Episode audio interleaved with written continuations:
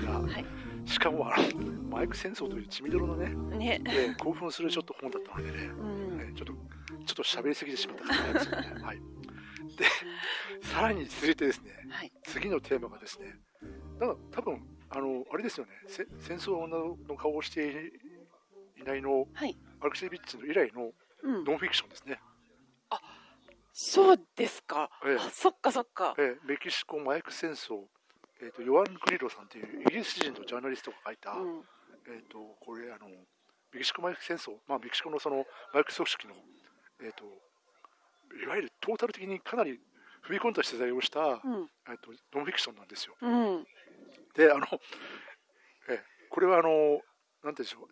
あの直木賞を取ったジェスカ・トリポカって本があるんです、まあ、ありますよね。はい。佐藤久さんの、はい、あの方のなんかあの本の、まあ、いわゆるか巻末に参考資料としても上がってるあの、はい。えっと、メキシコマイク佐さんのはい、はい。佐藤佐藤極さん。あ木山さんですねごめんなさいね。なんか。研究の Q って言うんで。佐藤きとデスカトリポタを直木賞を取ったデスカトリポカの、えっと佐藤極さんの、えっとまあ、の本の本の巻末に参考資料としても上がってる、はい。えっとえっとノンフィクション。はい。有名なあの本なんですよ、このうん。ヨアン・グリルさんが書いたメキシコ麻薬戦争、そう。ノンフィクションにしてドキュメンタリー。そう。でこれなんか自分はですねあの犬の力を読んで、まあ、ちょっとまあ今は確かね7年前に読んではい。2015年ぐらいかな？に読んで、まあそれなりにちょっと感動して、うん。ちょっとあのメキシコのその麻薬戦争って興味ちょっと興味を持ったんですね、うん、でまあ、そしたらたまたまその本屋さんでこれを見つけてはい。でその時に これ図書館にあるとあるといいなと思って あの検索したらあのいわゆる蔵書検索をしたら、はい。たまたまありましてですね。おで読んだんですよ。はい。読んだら、うん。買っちゃった。これはコレクションにしておきたい。もうねえあの犬の力以上にちょっと感動してしまってちょあっとびっくりしちゃってあうん。驚愕しちゃって、うん。ちょっとねこれあの例えばなんて言うんでしょ。うドン・ウィズローで犬の力を読みましたって人に、うん。実は飲み屋で勧めまくってる本だったんですよ。そうだったんですね。これも読めって。そう。ええ。あのこれはね後に読んでほしい。後に読んでほしい、うん。えあのドン・ウィンズローその犬の力を読んだ後に読んでほしい。ええ逆でもいいけどええ。こっちから読んじゃうと、うん。あのいろんなものがね、うん。えっ、とドン・ウィンズローの犬の力を読んでも感動するべきところで感動できなくなっちゃう、ああそうですいやねなんかあのあのまあ簡単に言えばですねあのこの方なんかねあの後書きに書いてありましたけどお友達をあの、ま、なんか麻薬絡みでちょっとそうですね。ななくしちゃって、うん。それでちょっと麻薬のことを調べてみようっていう方方というイギリス人の方でうん。でメキシコに、まあ、乗り込んメキシコとかアメリカに乗り込んで、うん。取材をしてきた、うん。まあ、その集大成がこの本なんらしいんですよ、うん。ね、相当際どい取材してますもんね。え。ーまあなかなかね、うんなんか本人もあの乱射事件なんかいわゆる乱乱射事件ですよね。はい、乱射事件っていうかその銃撃戦ですよね。麻薬組織の構想の、そうそう。それを追いかけまくって、ん。えっと死体を見たとかなんかそういう、うんはあそういう記述もありましたね、うん、えーそう。で、まあ、そういうような話もあまあ、なんかそう血を血で洗うというか本当にその言葉通りの,、うん、あのメキシコのその麻薬、えー組織のうん、構想とかその社会をその麻薬組織がいかに社会を歪めているかっていううん、実情を追ったあの渾身の,、うんあのドキュメンタリーなんですけど、そう、これ、2000、うん。えっ、と、9年に書かれているのかな？え。はい、ええ。そう、あのと言っても、全然、あの古くもなくええ。そうです。あ、2011年か。あ全。然2011年に書かれているんですが、ええ全然古めかしい話でもなくて。ええ。まあ多分今現在進行形でうん、多分今でもまだなんかいろいろこういう構想が続いてるんだと思うんですよね、縄張り争いとかうん、そういうようないわゆるこう当局と,、えー、と当局と組織、はい。組織組織同士のね、うん、まあ、いろんな変遷と構想が多分今でも続いてるとは思うんですけど、ような話の実情をちょっとしたみたいです。で、うんなんかあの、とりあえずざっくり読んでいただいて、うん。なんか心に残ったところってありました？あの犬の力を読んだ直後に読んで、うん。読んでみたら犬の力に書いてあることそのまんまじゃんっていう あのむしろ犬の力の方が、うん。はい、あの先に出ていてうん。メキシコ麻薬戦争後発のしょあの、ね、書籍なのに、うん書いてあること。メキシコ麻薬戦争のそのまんまが犬の力に書いてあって。なんでこれパクリじゃないかって思ったけどでも逆なんですよね。あの犬の力小説だと思って読んだら事実だったっていう。そう。あの背景あのばっちりその犬の力の背景がここのメメキシコ麻薬戦争にばっちり書いてあるんですよね。あそう。N の力に登場するその麻薬組織の、はい。えっといわゆるリーダー格の人たちって、うん。あの実際の人物をモデルにしててうん。そう兄弟とか 全部似てるんですそう。よ、あんたここに出てたんじゃん なんだよドン・ウィンズローパクリかって。パクリ違うあの。事実のパクリかい。ああと思のそう現実をモチーフにして、まあ、はい。書いてるってことだと思うんですけど、うん。あまあまあ多分そそれも一つのエンタメとしてね、ええ。のあり方として多分あ書いたと思うんですけど、そうそういったところもあってですね。というか事実すごいなと思いました。うん事実こんなすごいことになってたんだって。本当ですね警察を回収してっていうかあのもうえっ、と二重スパイもいてみたいなね、ねもうそんないろんなことがあってですね、えうん。いやあのひヒロさんがそういう経緯で買った書あの本をうん。今私が借りて、うん。面白いなと思って、うん。思わず私も買ってしまったっていう。どんどん布教活動が成功していくメキシコ麻薬戦争の本。あのいや実際あのそのドン・ビゾルファンに、い、えっとえっと勧めてうん、買って読んだ人は全員あのすげえっていうふうにあのあの感動してました。うんうん、これ感動した感動したっていうか、うん。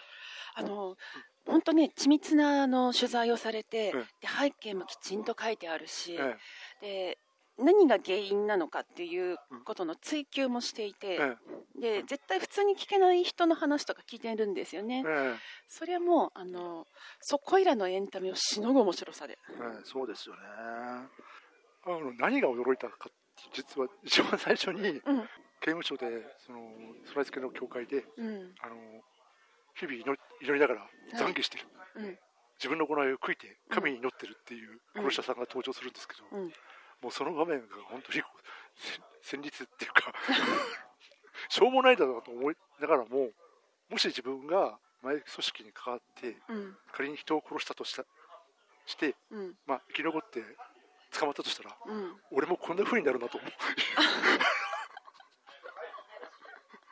ヒロさん優しいな。あー多分そういう風になっちゃうなと思って優しいっていうかね自信がないですよね、ねうん。死んだ方が楽みたいなね うんそういう感じですよね。そうですか。私全くそこないだろうなと思って、うん。なんでこいつ後悔なんでこいつじゃないけど自分だったらここまで後悔しないだろうからこの人すごいなと思った。ああ、なるほどね。うん。あの、ショーン・カランなんだね。そこはサバサバしてると、はい、ええ、私は綺麗に殺せると。うんうんゴゴルゴもうとりあえ13ずか捕まったらもう一回何しようかなぐらいのでもね 多分多分ね自分若い時にはまたちょっと違った感想も持ったかもしれないですけど、うん。なんかやっぱりあの 子供が生まれた後に読んだからかもしれないですね。ええそうかもしれない。ええ。うん。ねまあ、そこがね皮切りに、うん。あのまあ、いかにメキシコでどんなせんあの麻薬絡みの、ね、犯罪が行われたかということが、はいはいえーすオープニングで出て、うん。そこからですよメキシコの麻薬組織がどうやって作られてきたかっていう話がねどんどんと書かれていくんですが、まあ面白いことったらなかったちょこっとしたエンタメ小説読むよりはもうこれ読んだ方があのななんだろう心に刺さってくるというかこれこれ実際に起こってることだから。あそうですね、うんなんかいろいろそのマイク組織をなんとかしなきゃってことで、うん。あのいろんな大統領、まあ、歴代の政治家がうん。頑張ってなんとかするんだ、少数するんだけど、うん。やっぱりそのメキシコ警察、麻薬組織がやっぱり財力あるから、うん。メキシコ警察官を買収したりとかして、うん。でまあ、さっきの犬の力もあの警察署長が後に麻薬の 組織のリーダーになるとそうかそうそうそう。それも現実にあって、うん。うん。でまたそのなかなかそういうふうにうまくいかないと。でまたなんだろう麻薬組織側の方もやっぱりお金があって財力あるから武器どんどん買えるし、うん。あのいろんな形でこの傭兵傭兵ですよね傭兵。そ傭兵を雇えることができるし、また傭兵自体もあの麻薬組織になっちゃったりとか。もうあのこれ本当かよぐらいの的なあの話が結構あってですね、ねえ。えいやこれがメキシコの現実だっていうのがえね、えでしかもメキシコであの大量に人が亡くなって、うん。亡くなったりその麻薬抗争に巻き込まれた人たちが、うん。えーと首を切断されて、うん。その頭部をどこかにさらされるっていうのが、まあ、あのメキシコの、うん。えー組織えー麻薬組織ナルコ、うん。ナルコの,、うん。まあ、あの殺し方なんですけれど、そのそんなことがあっていながら、うん。あまりニュースにならなかったりするっていう、もうそれが、まあ、感覚が麻痺しちゃって。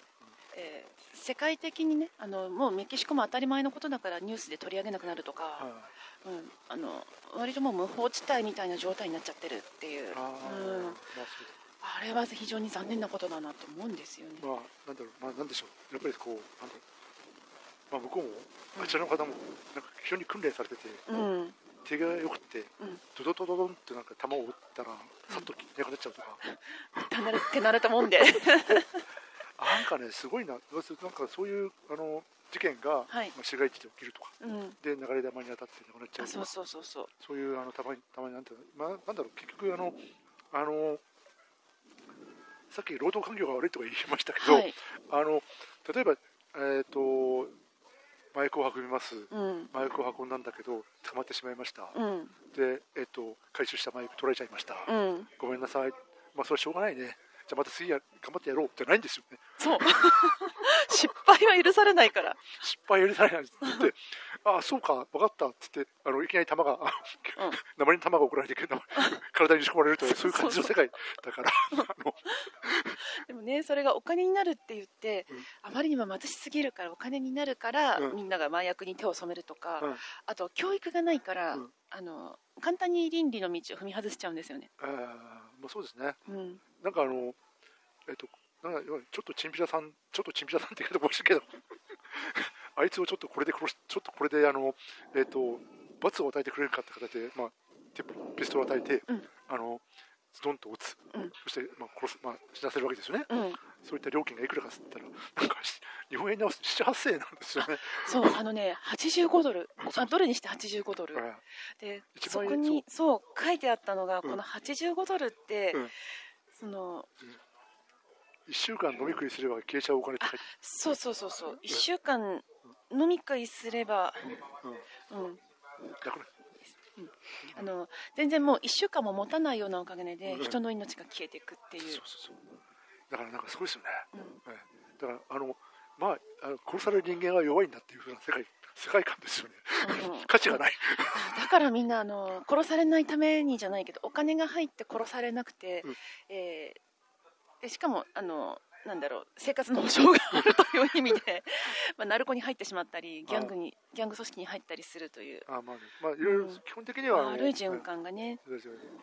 いやーなんかねいろいろびっくりしましたよ。うん。これ読んでて、まあ、うん。特にあの、まあ、なんだろう、いろいろ、えっ、と、まあ、マイクだけじゃなくて、うん。なんかいろんな武器があの、うん。アメリカが、そのマイクの交換で武器が アメリカのそのマイク組織の方に流れていくとかね、うん。そういう図式もなんかあるらしくて、ね。えもうあのうん。中南米で作った麻薬を、うん。えーアメリカに送って、うん。でその中間をね、うん。えーさ取っているのがメキシコであるっていあうそういうことでね、流れが全部書いてあるんですが。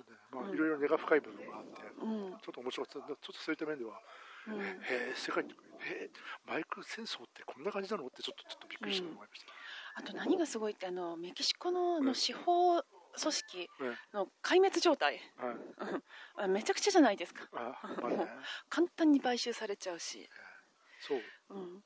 まあでもあのなんかね買収の買収もあってうん。結局そういった面でのあのなんか追っかけっこがうん。あるんですよね。うんうん。であのマイク当然やっぱり何人かあのそれはそれで問題だってことであの黙っちゃいられねえって人たちも当然いるわけで、うん。マイク組織なんとかしなくっちゃみたいなことをうん。思って戦ってる人たちも当然いるわけだから、うんうん。まあそういった面ではあのいるんだけどもまああの僕ら手先みたいなもんだという部分もちょっと書いてあるんですよね。うん。うん。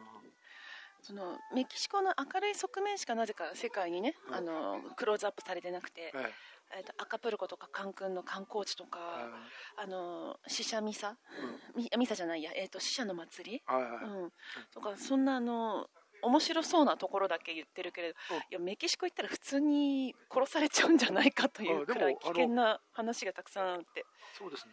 うん、でもなんかあの、えっと、村上春樹さんのはい。メキシコバス旅行の話をちょっとのあのいわゆる旅行記を読みましたけど、はい。えなんかなんかあのえっと、地域によって全然治安が違うらしくて、そうなんですね。地域によって全然治安が違うらしくて、うん赤プルコかな？ちょっとうんディテール忘れましたけど、こうんこからあの赤プルコまでちょっとバスで移動しようと思って、はい。軽い気持ちに乗ったら、うん。途中からあの武装警察があの 乗り込んできて、へ なんかこのこの峠を越えるのが一番やばいらしいみたいな感じで。そこだけ武装警察がこうあの一般市民が乗ったバスを守る護送なんだ護衛する形でうん。乗り込んできて、マシンガンを持ってる人たちが、うん。こうって言ってて、まあ、村上さんがこんなの聞いてないよって書いてたのがありましたですね。ありましたですね。へででも結局何事もなくあのその峠を越えて、うん。でさんありありがとうみたいなこと言ったらグラッチェみたいな感じであの挨拶してくれて去っていったみたいな感じのことが書いてありまして、ー。でちょっと面白かったですけどね。へーやっぱり物騒なんだえな。ーまああのまあいろいろ海海外旅行あるあるなの話話かもしれませんけど、まあそういうこともありましそうこれを読んでて思い出したのがあの私のおじ昔一時期あのメキシコで暮らしてたんですよ。で日本から来た男の子をお世話して、うん。でその男の子はすっごいバーッとした子だったらしくて、うん。自分の住む場所も全く決まらないで来て、うん。でうっかりあのメキシコシティの,、うんあの銀座みたいなところでうん部屋を借りようとしたと、うんあのもうそんなところにいたらお金足りないんだからここに行きなさいって教えたけれど、うん。果たしてそこへつけたかどうかわからない。はいあの子死んだんじゃないかな。いやメキシコって普通に人が死ぬ国だからなって。そのこのメキシコ麻薬戦争の舞台になった1980年とかはいのその以前の話なんで、えーうん、相当前からメキシコって物騒な国だなと。あー。でそこにメキシコ麻薬戦争があの絡んできたと、はいうん。まあ、恐ろしい世界ですよ、まああのそうですね。まあ、ただそのそういうふうにあの怖い怖い怖いっていうだけの話じゃなくて、うん。なぜメキメキシコにそういった麻薬組織とかそういうものができたかとか、まあ、うん。いう歴史とか、はい。そういったこともちゃんとうまく解説してて、そうそそういったのそれがなんかいわゆるあの興味深く書いてあったのう、と、うん、やっぱりそのあのなんだろう。そのメキシコの麻薬戦争のあの気構えというか、うん。やっぱりそのなんかメキシコ独立とかそのあのスペインからのはい。独立戦争絡みのうん。歴史もあって自立心が非常に強い人たちがある地域に固まって住んでてうん。そこがなんかメキシコ麻薬せ麻薬の組織のいわゆる温床になったみたいなところうもん。書いてあってそういったところもちょっと面白かったですね、そうですね。あと政治の腐敗？ええまあ、当然そうですね、それもあったしね、そう。あとなんかいろんな陰謀説も飛び交っていたりとか、ええあの虚実ないまぜなんですよね、ええ。そのアメリカの絡んでしまったがゆえにメキシコ麻薬戦争が起こったとか、あまあ、これは陰謀説ってよりちょっと本当でしょうとは思ったりもすーまあるんですけど、なんかねでもなんか、まあ、いあのいろんな説があることは事実で、まあ、アメリカもし正直そんなことあるともないとも言ってない部分もあるみたいななんとも言えない部分があるんですよね、ちょっうんとそういったも、あのまああのまあ、具体的に話すちょっと簡単に触れると、うん。あアメリ1950年代って、はい。アメリカって結構あの、えっと、海外外交政策の中に、うん。いわゆる反共産主義っていうのがかなりあってて、だうん。からちょっと、ちょっと共産主義寄りの、社会主義とか共産主義主義寄りの政権が出ると、なんかやっぱりその反対派にお金を渡して、潰させるっていうようなことをやってたらしいっうんていうあのあの話があるらしいんですよ。はい。例えばち、まあ、南米のいろんな国とか、まあ、だからあのいわゆるキューバ革命とかいろいろあったじゃないですか。あそういった中で、やっぱりこんなのが、えっと、自分の裏庭でいっぱいできてると困っちまうってことで、うん。金上がったりだってうんことで、で あの。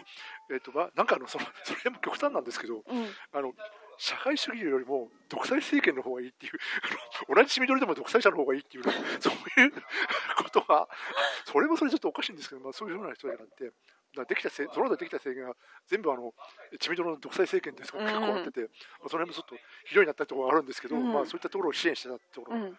ありましてですね、うん。まあ、あのそういったところもあの、まあ、こういうメキシコ麻薬戦争の温床になってる、うん。あるいはなんかちょっとあの、えっといわゆる麻薬組織の維持のうん。一つの、えっと、一つのきっかけになってるっていうことを書いてありましてですね、うん。えーそれもちょっと面白かったですね。ねええまあ、そういう話にあの大きなバックボーンの話に始まり、うん。あとすごい面白かったのが、ここの中に出てくる章の信仰うん。っていうところでギャングの宗教ってあるんですね。あー。こんだけ悪いことしておきながら、うん。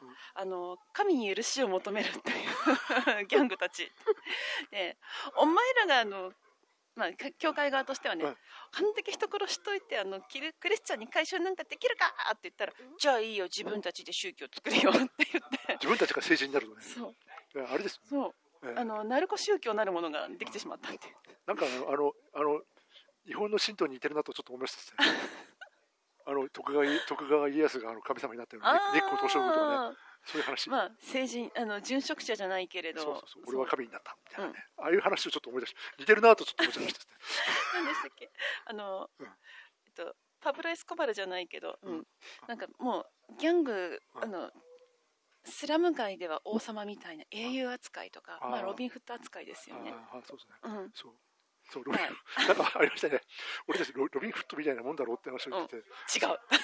でも取材した人はイギリス人だから わかるだろうみたいなことを言われて、うん。なんかそういうふうなか絡み方もちょっと書いてありましたですね、まあでもなんだろうヒロイズムですよね。なんかそういった面では、わ悪い奴らも戦ってヒロイズムになるみたいなそういうような信仰ですよね。うん、犬の力にも出てきましたしあのメキシコ麻薬戦争にも出てきたんですけど意外と麻薬王が、うん。あの施設を建てたりするんですよね。ああはいあはい。はいの子供のための施設を建てたりとか、ああそうそうまあうん、あの公共の施設を建てて、ええまあ、何のためにやってるかはよくあの自分のす正体を隠すためのカモフラージュなのか、うん。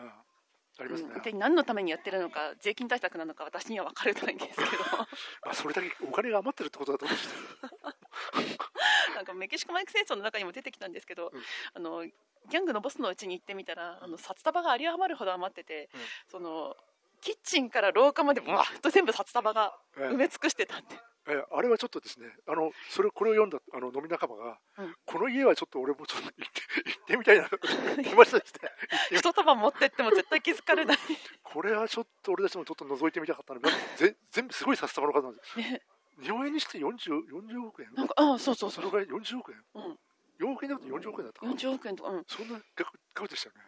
うん。もうそれぐらいのいわゆる日本で日本に千円札がそれだけあるって言ったらうん。すごい量ですよね、ちょっと吐き気がしてきますね。紙紙本当の紙くずみたいに見えちゃいますねそこまでいくと。そう。札束が紙くずに見えるぐらいのうんざりするぐらいの量がうん。そこにあるっていうのがあってて、これ楽しこれのなんか大し楽しそうだなみたいなことをちょっと思ってたりましてですね。だって玄関まで溢れてんですよ。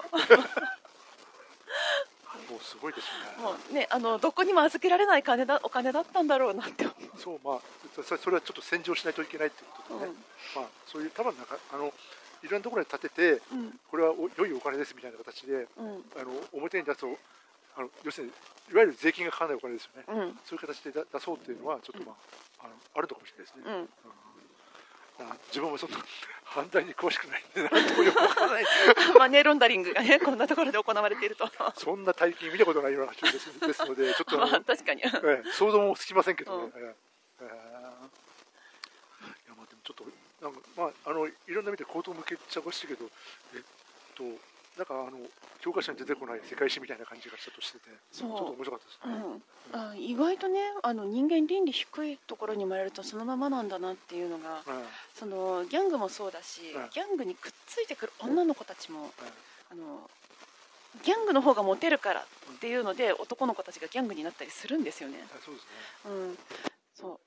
あの結果教科書に出てこないような人間の側面みたいなこともここにはねあの、う書かれていてあ、うん。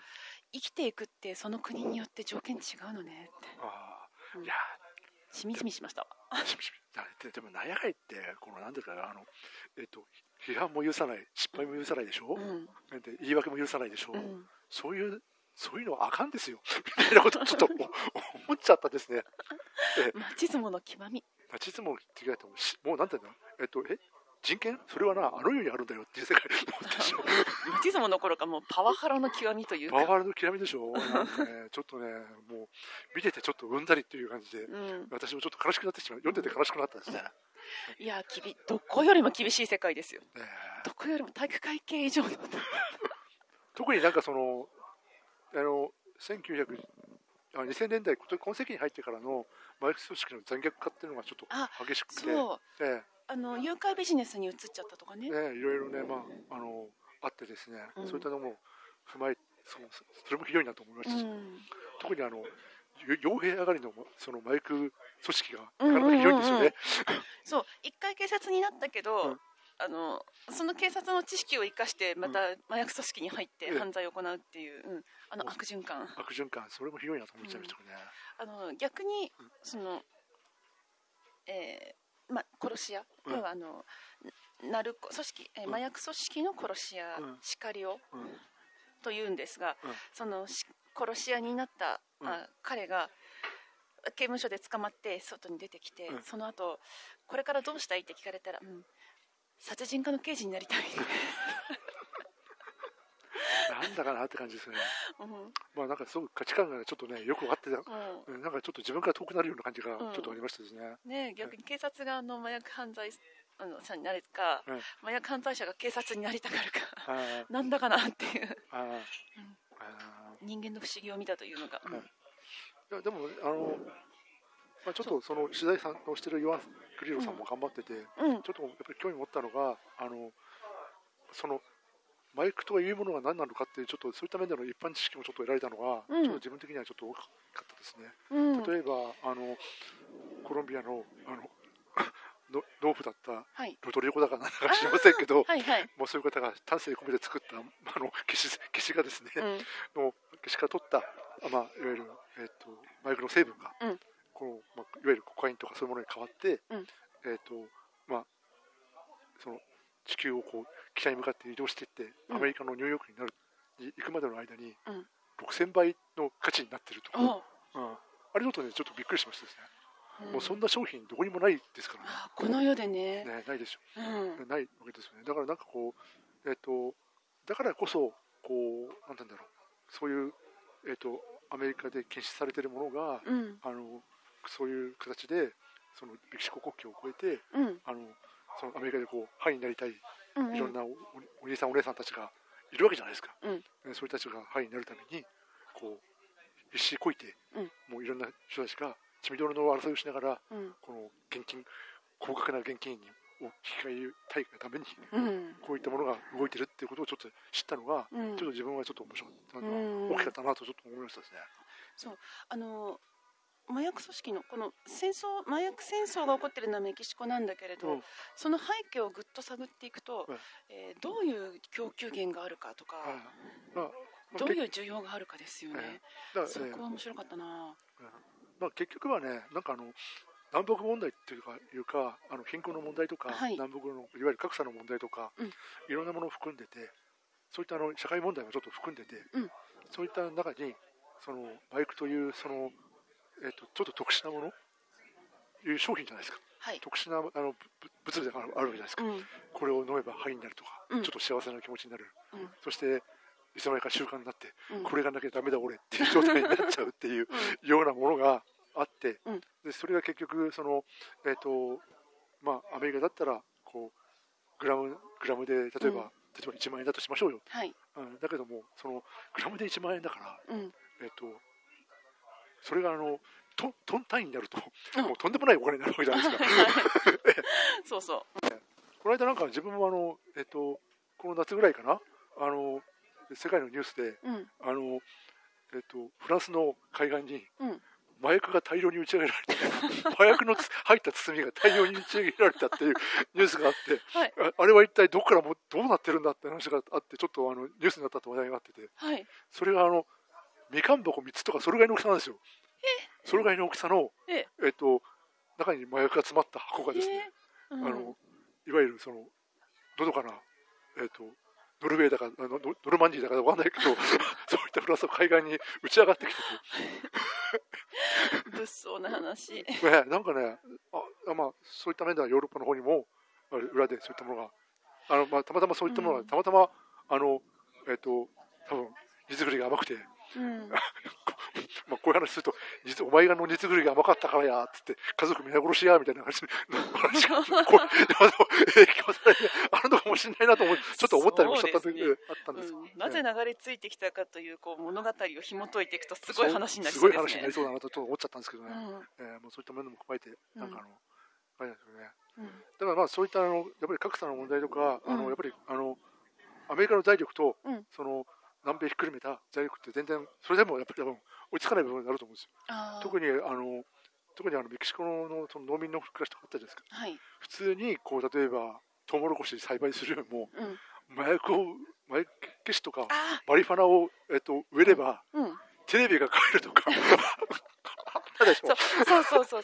こう倫理観よっていうもうそれよねって思っちゃって、ちょっとねあの考えちゃった。うん。これこれここからどうにかしないとダメなんだなとちょっと思っちゃったですね。うん。えー。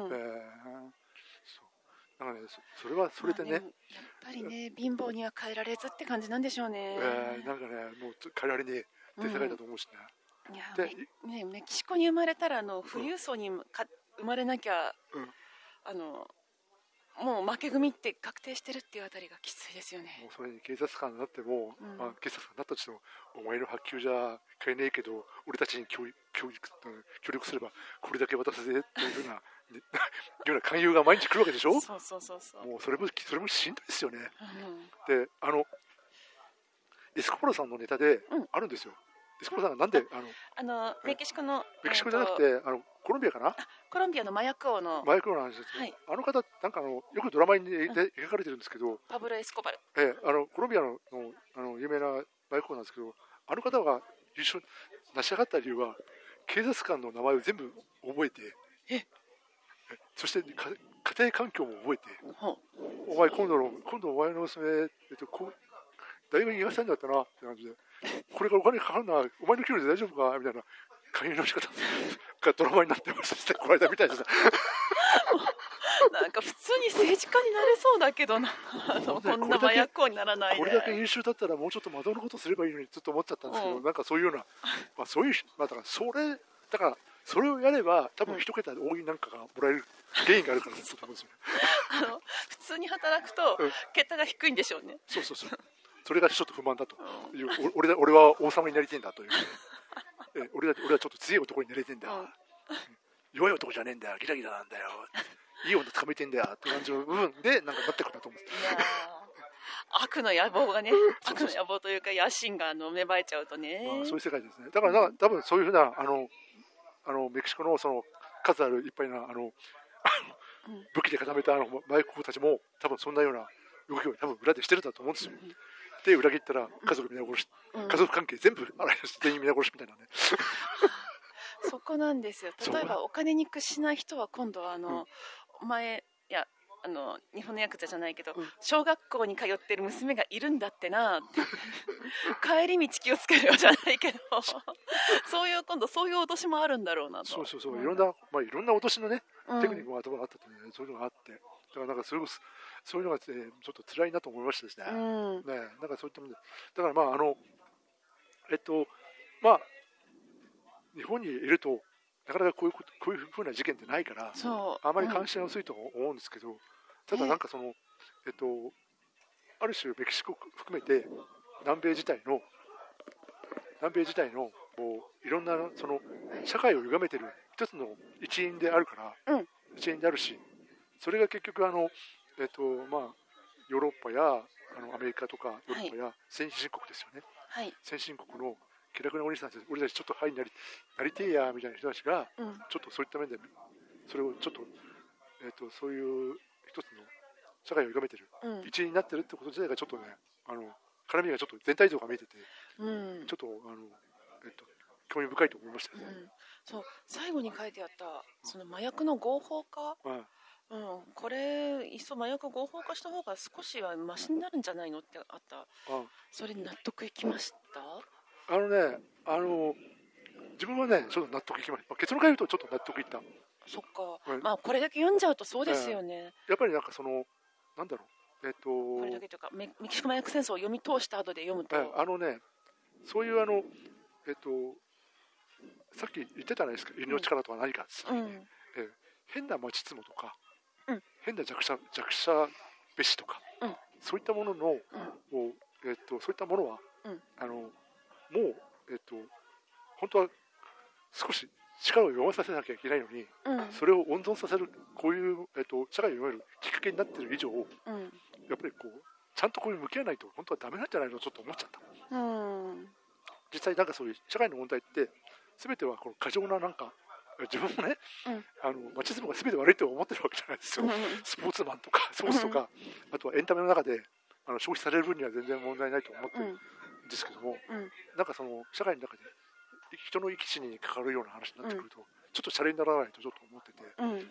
じゃあこれでどうしたらいいのかってなった時に、うん。なんかそのえっとまあさすがにね習慣性あるものをうん。合法化するのはちょっと難しいけども、うん。あのまあお酒とかタバコとかね。お酒とかタバコのレベルであの使えるとか、うん。えっと、話によると交通剤にも効果あるとか、あそうそうそうそいうわゆる病気になった人ってそういったコロナ前病気対象に効果あるとか。はい。あとはなんだろうあのえっと病気でもう余命がわずかですとかいうようなはい。あるじゃないですか、うん。そういった苦痛をやらかやらやるためにはうん。使えますとかいう鎮話、痛剤ですよね。鎮痛剤的なそういったものがあったああるんだったらあの、うん。使えますよって話だったら、うん。まあ、そういったところからねうん。始めて、うん。まあなんだろう一つのある種の管理のもとで、うん。あのえっと、合法化すればうん。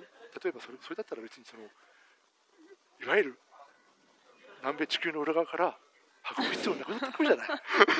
自国で生産できると。自国で管理のもとで生産できるじゃないですか、はい。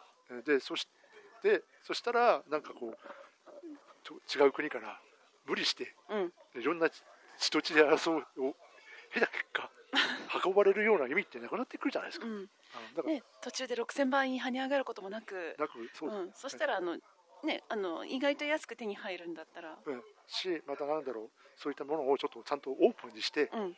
えー、と可視化して、うん。まあ、税金かけるなり、うん。何パーセントはこういうものにちゃんと使いますよって話にうんうんなるんだったら、うん。それはそれでいいんじゃないのとうん。ちょっと思っちゃっそしたらねあのメキシコ中産返さなくていいした、え。コロンビアの麻薬とかも、うん。あの需要がなくなってきて。えしてしまた逆に言うとシェアかあの、ね、市場が狭まってくると。始まってくるしまたなんか一つの、えー、と血で血なんだろうそういうあの血で血で争って武器を持って生き合ってるおじおじさん、まあ、男どもですね、うん。の力を弱めることができるんじゃないのかなってちょっと思ったですね、うん、ちょっと思いましたですね。はいだからなんかあの、まあ、日本は日本はまあ当然ね自分の国に入ってこなきゃそれでいいうん。し、まあ、たまにこうやって調子に上がった調子調子に乗ってハイになってる芸能人をつなんか捕まえて見せしめにちょっと逮捕すればそれでいいんじゃないかっていうようなうん。話になってるのかもしれないんだけど、まあ、それでうん。それで一つの効果があるのかもしれないしうん。思ったんだけど経済大国で、まあうん、多少今落ち目とはいえまだ先進国の、まあ、先進国の中の一つとしてあるんだからやっぱりちょっと世界のねそういった問題にも、まあ、まあ麻薬に限らずですけどうん。いろんな問題にもちょっと向き合って、うん。どうやったら解決したらできるんだろうかってことを、うん。真剣に考えるのも悪い、まあ、良いことではないのかなとちょっと思っては、うん。うん思ったんですよね。うん。で実際自分はそうやって飲み仲間に進めてるんですよ。あ そうなんですね。すごい健全な進め方で私はよろしいと思います。ついそんなことを飲みながら喋ってしまってる私がいるわけです。いやこれすっごいからあの麻薬戦争って今こんなになっちゃってるんだからっていうあの興味本位でわーわー言うんじゃなくてね、そうなんかえだからせめてそういった世界を考えるきっかけでこういうものをちょっと読むのもいかがでしょうかって話であのうん。読んだ人はうんちゃんとうなずいてくれるんですよ。うん。そうだよなっていうふうにうなずいてくれるんで、うん。あのぜひともあの、えっと隠れた隠れた名作って 隠れた名ノンノンフィクションになるかもしれないけど、まあデスカとデスカトリボカもねはい。直木賞を取ったし、まあなおまあそれはそれでエンタメとして面白かった。まあ面白いという面もあると思うんですけど、うん。まあぜひともこれをまあそこにあのえっと参考資料にもうん。書いてあるメキシコヨアングリアムノンフィクションメキシコマーケットちょっと読んでみて、うん。ちょっとまあいろいろえっと考えてみるのも良いんじゃないかと思って、まあうんえっと、私はちょっと推してる時にいかがでしょう？ん、あの私もメキシコ麻薬戦争をしあの広めるときにはそうだな。やっぱり世界で起こってる現実ってこんな感じよと。うん。うん。まあなんかね、あの私たちのほほんと生きてるけど世界ではこんなことが起こってるんだから、うん。あの私たちもあのぼーっと生きている場合じゃないわよと。で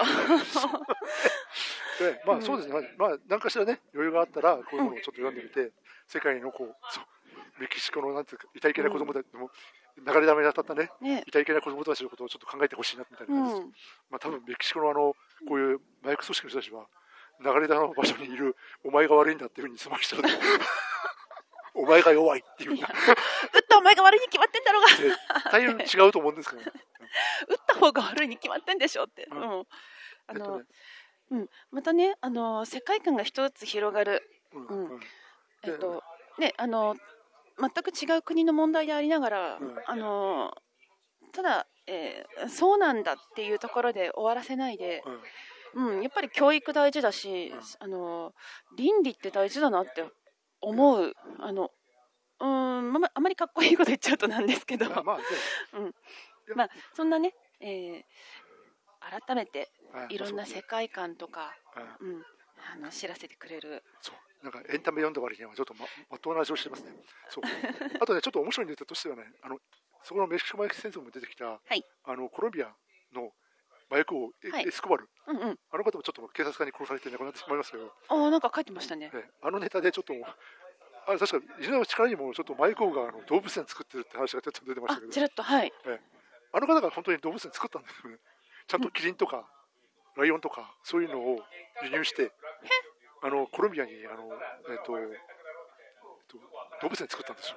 えあのね、フアン・パスケスっていうあの有名な、ちょっとね、有名なんですけどもちょっと日本語訳も出てる、はい。えっと、物が落ちる音っていうあの小説がありまして、はい、それはあのコロンビアの若手作家さん、まあ当当時若手作作家さんだと思うんですけど、うん、あの方が書いたそのエスコバルの思い出彼で主人公がそのエスコバルの動物園に行く場面が書かれてて、へええエスコバルあまあ実際にあるあったっていうか、うん、え実際に動物園があったんです動よ物園が、で実際なんか自分もねあのなんかでニュースで見たんですけど、うん。本当にキリンとか。うん、であの多分ねえっ、とスケール的には上野動物園並み。おおそれも自分の手すごい大きいじゃないですか。だから自分の手持ち家を 持ち家っていうか自分の持ち家を動物園にしたって どれだけの財力やんみたいな。ですけど こういうあのワイルドな感じ好きなんですね。ええだからなんかねすごいでかくて、なんか多分あのジャングルみたいなの好きなんだろうな。当時子供たちだ子供がいた時はやっぱりあのまあ娯楽も少なかったろうからあ。あのエスコバルの動物園行きましたっていう人たち多分お少なからずいるんじゃないですかねコロンビアで。知ってて行ったのかな、ええええ。まあなんかすごい有名人ですからはあ。のあのまあ多分その殺しさえなければあうん。ああのあの顔見ればですけどちょっと陽気なラテンのおじさんって感じの人ですから。そうなんですね。ええええそういう感じの人なん。で、でただあの去年だったかな？はい。あのそれを バスケスの、えっと「物が落ちと落ちる音」って本を読んだからなんですけど、はい。えっと、ニュースであのエスコボルガのが、えっと、輸入した、えっと、カバが、はい。えっとこのえっと、本当はもう死ぬかと思って放置してたんですけど、うん。えっと、そのカバが増えちゃってえ？300頭ぐらいになっちゃって 300頭って。あのもともとあのコロンビアにカバはいないのにはい。あのカバのそういう聖地ができてて。外来種みたいな感じですそうね外来種ですね。でなんかそのあの話その時のあの海外ニュースによるとはい。年に何人かあのカバに襲われて亡くなる人がいるらしいんです。そうエスコバルの負の遺産みたいな感じの。あってですね。私もちょっとこれうわうわすげえ。これこれすごいタイムリーな俺自分にとってはすごいタイムリーなタイムリーなニュースだったんでうわすげえこれって思っちゃってあの食いついちゃったんですけど。あの、ええ、でその時のあのあのカバってあの足が速いらしいんですよ。え？めちゃくちゃ速い、ええ、あのなんか物日本と時速2 3 0キロとかで走る走るらしくえ？てあの人間より速い。だからあのそう多分オリンピッククラスの選手じゃない以外はほとんどえぐらいしか振り切れないぐらいの速さらしいんですよ。逃げられないですよ。カバにあの追いかけられたら。それぐらいじゃないと振り切れない。ええらしくてそれでなんかあの、えっと当然あの体重が多分3、4トンとかそういう感じですね。体当たりされたらもうあれあれですよ。いわゆる、えっといわゆるちょっとしたトラックにぶぶつかるようなもんですから、軽トラックにバーンとぶつけられるような感じだから、まあ、当然何名かちょっとあの亡くなっちゃうってことらしくて。ちょっとエスコバルの負の遺産ひどすぎる。でなんかたまたまその,、B、その BS ニュースで朝の BS 世界のニュースではい。会ってて、印象的だったのはあのその取材しちょっと取材してるはい。ヨーロッパの放送局のクルーにそのそのカバのコロンビアのカバの専門家って人がはい。いるわけで多分多分しょっちゅう監視してる専門家の人がいるんですけどはい。その方に、えっと、これから近づくけどもしカバが興奮、えー人間が来ると興奮するから追っかけてくるから、うん。もし追っかけられたらジグザグに逃げてくださいっていうふうに説明するんですよ。でその時のその そのそれを説明するお兄さんお兄さん多分30代ぐらいのお兄さんですけどうん。目がガチでマジで、うん。あこの人追っかけられたこと経験があるなとちょっと思っちゃったんですね。よく生きてた。ええ。だからなんかそういうようなだからなんかそういった面ではあのメキシコ戦争は、まあ、もちろん人が死ぬのもそうですけど地球の生態系すら歪めてるっていうふうなあの現象ですよね。セカンドインパクトですよもう。セカンドインパクト、まあ、そういう問題が出てるのであのねあのやっぱりちょっとあの人間もあの、まあ、人間もそう、まあ、日本もいろいろ大変だと思うんですよね。う地震が起きたりとかね。んそうですね。飛行機があったりとか。そう思ったんですけどちょっとそういった面ではあの、えっと、世界の問題にもちょっと関心を持って取り組むのも一つの手かなと思いましたねそうですねとりあえずこんなところですね、はい、じゃあ一旦休憩してまた次回のお会いしたいと思います。はい。じゃあどうも。今日はどうもありがとうございました。ありがとうございます。17号麻薬戦争でした、はい。